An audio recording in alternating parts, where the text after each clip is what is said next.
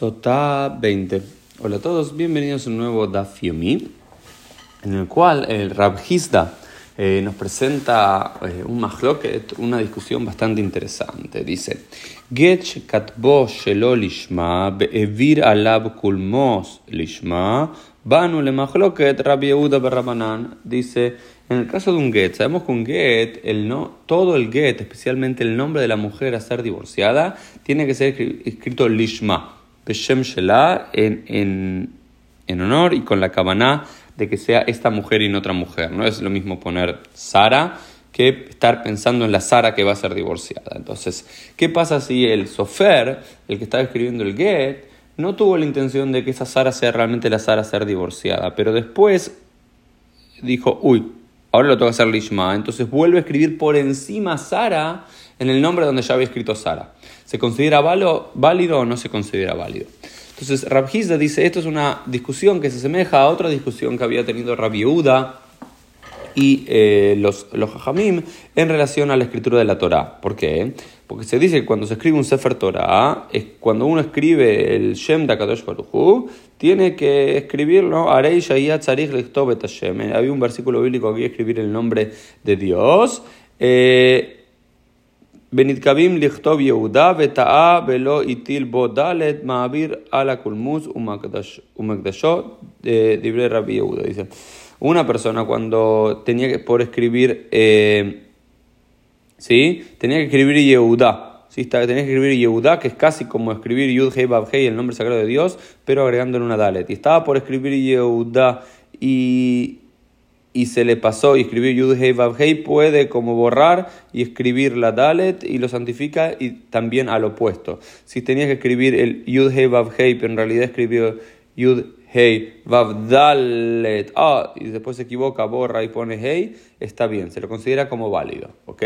Pero los Jajamim dice no, no es de la. No, dice, Ein Hashem no es la forma ideal de escribirlo.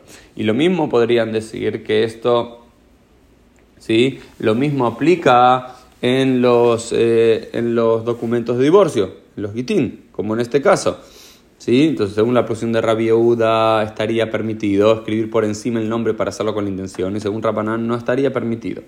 Sin embargo, la primera posición, Rab Bariakov dice, no, no, no, no es lo mismo, porque en la Torá uno tiene que escribir el nombre de Dios con la cabana y con toda la intención por esta idea de hacerlo más hermoso. Ze elive anmeu, este es mi Dios y lo voy a alabar, lo voy a glorificar, lo voy a hacer más bonito, pero un Sefer un get, no tiene que ser bonito, entonces no es el caso.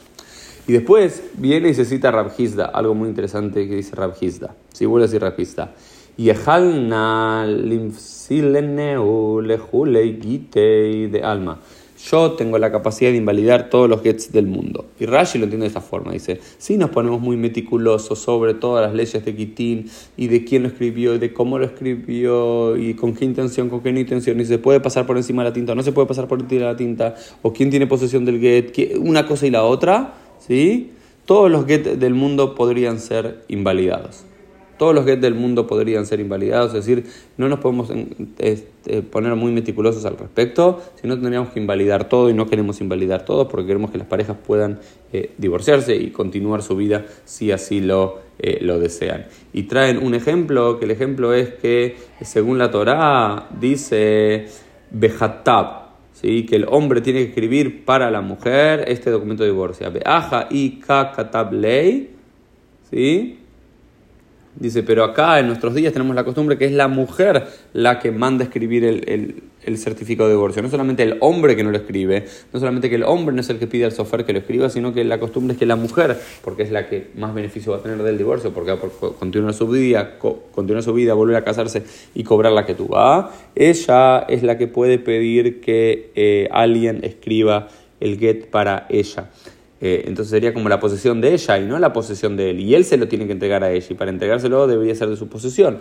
Entonces dicen, si nos volvemos muy meticulosos con todos estos temas, ninguna mujer podría ser divorciada y todos los documentos de divorcio son inválidos. Entonces creo que esto, esta idea de rapista despierta que en nuestros días lo más importante es cuando hay un get, si hay un detalle que no está perfecto y demás, tratar de eh, encontrar el teirutz, la solución para justificarlo, para que las personas puedan continuar su vida.